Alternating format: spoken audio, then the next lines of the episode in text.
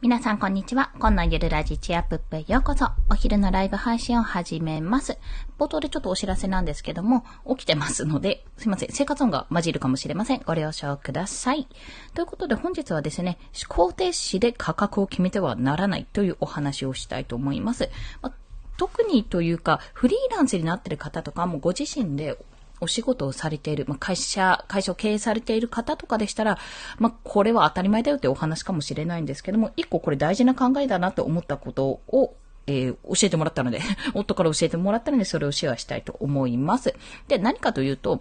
あの、とあるね、野球選手っていうか、元野球選手なのかな？新庄選手、まあ、元選手なのか、ご存知ですかね？新庄武さんかな？が、あのおっしゃってた言葉なんですけども、とあるエピソードがあったんですが、まあ、年俸の交渉、まあ、野球選手は基本的に年俸制なので、年俸の交渉の時のエピソードっていうのがあったんですね。まあ、それは何かというと、要は、あの、大体年俸って、まあ、結果から出るわけじゃないですか。まあ、それは当たり前ですよね。その、前シーズン、前のシーズンがとても結果が良かった、打率がすごい高かったとか、ホームラン何本も打っていて、すごく、その、貢献していたとか、まあ、ピッチャーだったら、もうめちゃめちゃ打者を抑えていたとか、まあ、そういったことがあったら、年俸って上がるわけじゃないですか。その、結果に対しての評価がついて、まあ、ボーナスと同じですよね。そんな形で価格が、まあ、年俸の価格が設定されるわけだと思うんですけども、まあ、それの交渉をした話だったんですね。というのは、打率としては低かったんですよ。2割5分ぐらいかな。2割5分って多分、私ちょっと野球のことそこまでわかんないんですけど、あんまりまあ普通というか高くない状態だったかと思います。で、それに対して、補殺、あの、要は、アウトさせた。もうこっちでキャッチして、まあ、守る側、守備側だった時に、まあ、ボールをキャッチして、あの、アウトさせるとか、まあ、そういった形で守った形ですね。守った形だと、それがね、15、6回あったのかなまあ、それは非常に多かった方だったですって。まあ、そこはね、ごめんなさい。もうめっちゃ聞いた話みたいになるんで、そんなとこなんですけども。だから、じゃあ、ちょっとその実績をもとに、交渉してみようってことで交渉しに行ったんですって。こんな風に実績を出したから、もう年俸を上げてくれて、これぐらい上げてくれっていうことをお話ししたところ、いやいや、ホームランも、もう打率も悪いし、ホームランとかも出してるわけじゃないのに、なんでそれで、あの、あなたの年俸上げなきゃいけないんだって話に、まあ、なるわけじゃないですか。向こうにしてみれば、実績がそんな出てないのにと。で、要は、これ攻撃側の方、点数をどんだけ入れたかっていうのも結構見られやすいけども、守る側っていうのはそこまで評価がされにくいと。でもこれって逆を言えば、まあ、新庄さんが言ってたのは、逆を言えばね、これだけ点を守ったってことですよねって。おそらく点につながるホームランとか点につながる一球をキャッチして守ったっていう、アウトにさせたっていうことが、だいぶたっていうことなんですよ。おそらくね、15から16って。だからそれだけ点を守ったってことは、ホームラン、いえっ、ー、と、一回打ってて、うん、というか、まあ、ヒット打って自分で一点入れるのと一点守るのって同じことじゃないのっていう、そういうふうな交渉の仕方をしていたらしいんですよね。で、もしこれで年俸上げないっていうんだったら、じゃあもう俺は守らないよっていうような、もうすっごいざっくりした話ですけど、そんなところまで行ったっていうところだったんですよ。で、これを聞いたときに、まあ、どう思ったかなんですね。あ、まだくんさんかな？まだきみさんかな？まだくんかな？さん、こんにちは。よろしくお願いします。ありがとうございます。可愛らしいな。まあ、あの、今ちょっと、新庄選手の、元選手か、新庄選手のお話をして、年俸を交渉した時のお話をしていたんですけども、まあ、結論から言うと、自分の実績を持って引っ提げて、これは、あの、年俸が上げられる上げられる材料になると、上げ、上がる実績であるって自分でちゃんと確信して、それを持って交渉しに行くってわけなんですよ。いやいや、だって点数入れてないんだからその上がるわけないでしょ。守っただけじゃ上がるわけないでしょって思われるかもしれないけど、いやいや、守ったってことは、1点守ったってことは、1点入れてるのとどう違うわけって。その1点入られてたら、結局負けてたかもしれないでしょっていう交渉の、交渉ができるわけですよ。じゃあそんなに言うんだったらもう守らないよってことも言えるわけ。まあ言ったわけですね、新庄さんは。で、それってやっぱり、あの、本当の本当に自分がちゃんと実績を持っているとそこまでやったよっていうこともあるし、たとえね、評価されないって分かっ、え評価されないだろうって踏んでいたとしても、いやいや、それはおかしいってちゃんと自分で考えたからこそ出せた結果というか行動だったと感じたわけなんですよ。で、これって日本で、まあ日本人で、まあメジャーも出てますけど、日本でやるかって言ったら、なんかごめんなさい。私の偏見かもしれないけど、もし私だったら言わないなって思ったんですよね。自分が勤めてる会社で、じゃあ私これだけ実績出したんだから給料上げてくださいよって自分から言いに行くかっていうところなんですよ。ただ、まあちょっと、まあ、うちの会社はまた違う、違うというか、ちょっと特殊というか、皆さんのところはどうかわからないんですけども、あの、給料を上げたり、その、えー、昇進する制度っていうのがあるんですよ。そういった制度。まあ、昇進するにはまあいろいろちょっとあるんですけども、とりあえず自分で、ざっくり言うと自分で目標を決めるんですね。それぞれ、まあ、ジャンルごとに目標を決めて、それに対して自分がどんな行動をしたかっていうのを書いて、それに対する評価を、あの、上長から受けて、で、エリマネから受けて、で、全体的な評価で、じゃあ、あの、給料、お給料アップとか、それこそ、ボーナスの査定がプラスになるとか、そんな形になるんですよ。で、あの、まあ、よっぽどのことがない限りマイナスにはなんないんですけども、基本的には、あの、普通のね、100%もらえるような形にはなるんですが、そういった評価制度っていうのを用いて、あの、やるきっかけがある。要は交渉の余地があるっていうところが、まあ、我が会社では 保育関係の会社なんですけど、やってはいるんですよ。あ、た、えっ、ー、と、テープさんかなこんにちは。よろしくお願いします。ありがとうございます。そんな感じで、要は会社員でいると、給料これだけもらえるっていうのがまず決められている。で、昇給のえー、昇給とか、例えばボーナスの査定とかって、本当になんか自分が決めるものじゃないじゃないですか。それは上長とか見てる人とかが決めるものなので、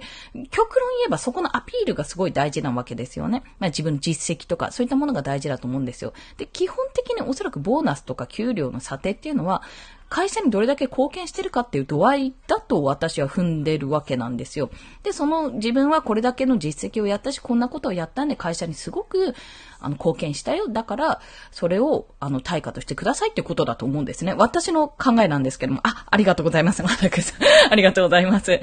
で、ここで言いたいのは、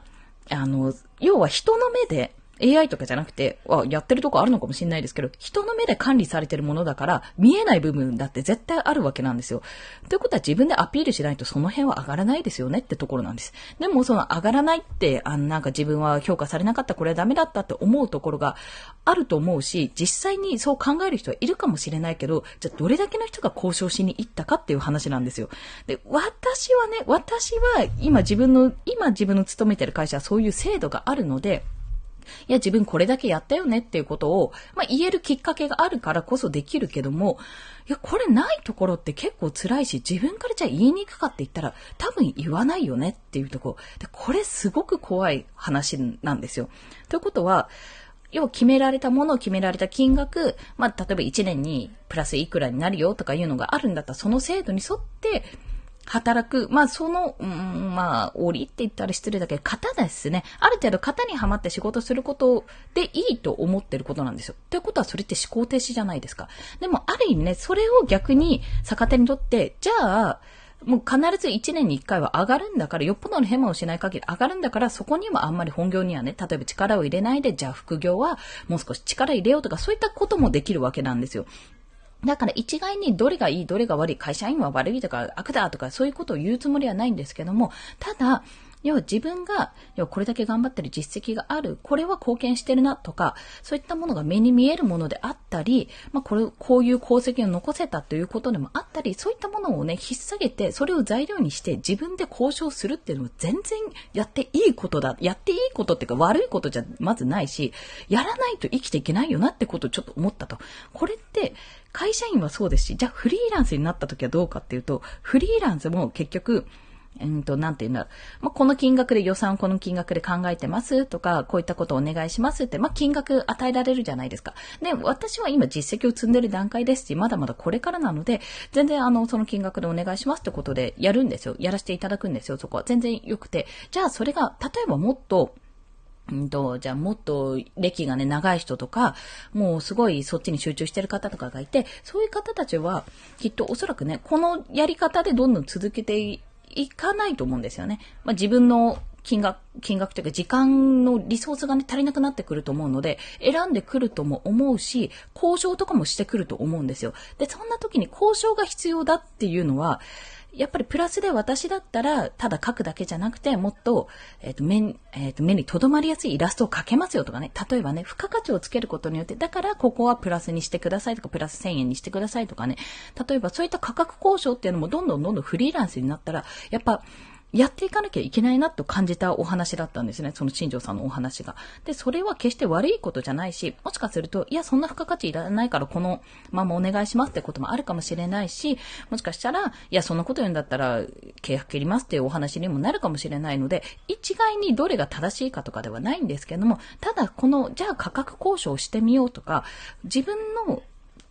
えー、作品とか自分の実力だったらもっとこれぐらいもらっていいっていう感覚っていうのは、あの、なんていうの、型にはめずにどんどんそこは高めていいと思ったって話なんです。まだ自分はその段階ではないです。もうこれは大前提ね。まだ自分はその段階ではないけども、要は、うん、なんていうのか。いや、あなたの実力だったらその値段じゃなくて、100円でイラストなんて描いちゃダメよとかね、そういったことよ。そういったことです。めちゃめちゃ上手い絵の人がアイコン作成しますって書いてあるのに、1000円でここならで売ってるところとか見ると、いや、だってそんな1時間とかで描けないでしょって思うことがあるんですよ。すごい突っ込みたくなる時があるんですね。そういった時に、やっぱりあの、それはまあどういう理由でかわかんないです。そこの戦略かもしれないし、あの、ちょっと最初は安くてどんどん価値を上げるとか実績作りの段階かもしれないので、一概にね、一概にそれはダメとは言えないんですけども、もしなんか型があって自分の中の相場っていうのを想像しちゃってて、もうこれ以上は伸びないな、伸ばせないなって思っているんであれば、それは間違い。そこは間違いだって言えるってとこですね。もし、じゃあ、もっと欲しいとか、もっと、これじゃあやってらんないなっていうふうに思うのであれば、じゃあ付加価値をつけて価格を上げてみようとか、もっとじゃあ違う案件探して、もっと価格帯が別のところを探してみようとか、プラットフォーム変えてみるとか、あの、やり取りしてる方ですね、契約してる相手を探してみるとか、そういったことがやっぱ必要なんだなっていうことが大事だったなっていうのを、今回この新庄さんの一件で知ったという、改めて知ったっていうそんなお話ですね。多分ですね、私、今の会社、まあ今育休中ですけど、あの、に勤める前、前はでも非常勤公務員だったから、特に給料、給料を交渉するってこともなかったんですけども、おそらくね、あの、一番最初に働いてた正社員として働いてたところが、もう丸赤字なんで給料交渉する余地もなかったですけど、そこで働いてたら、じゃあ私こんだけやってんだから給料上げてくださいよっていうのはね、多分言えなかったと思う。もしそう思ってたとしても言えなかったなって思うんですよ。今だからこそ、いろんな経験してきたからこそそこが言えるようになったし、あ、そういう風に言うのって大事だよねって思えるようになった。いや、そんなこと言うなんてダメダメだよ。そんなおとなしくしときなさいよなんて思わなくなったんで、あ、ここの固定概念はちゃんと崩せたんだなってと思って良かったなっていう まあ結論良かったなっていうお話でございました。まあ、これはどっかの頭の片隅に置いていただいて、もしあの皆さんが働いてるところとか会社でもそうですし、まあもしくは自分でフリーランスとして働いてたり、あの会社を経営してね、なんか事業を起こして働いてる方でも、やっぱ価格交渉、これじゃあダメだって思うこと、予算ギリギリだし、あかんよっていうところがあれば、あったとしたら、まあ、全て、お金が全てじゃないですよ。もちろんそこからもらえるものがお金以外に影響力がもらえるとか、めっちゃ PR してもらえるとか、そういったね、なんか目に見えないやりとりとかがあって、そこでプラスになるんだったら全然それは問題ないんですけども、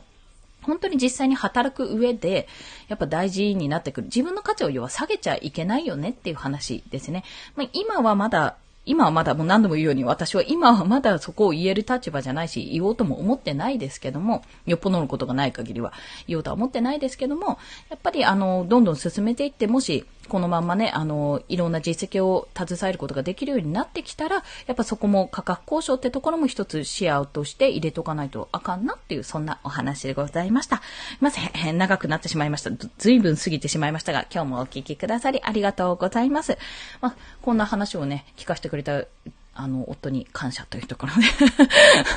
面白かったです。まあ、そんなところでね、いろんな、あの、ところにヒントが隠れているものだな、ネタが隠れているものだなと思ったので、もしよろしければ皆さんもなんか探してみてください。またくんさん、ありがとうございました。もしよろしければぜひぜひまたお聞きいただけると嬉しいです。ということで皆さん、今日も一日頑張っていきましょう。コンでした。では、また。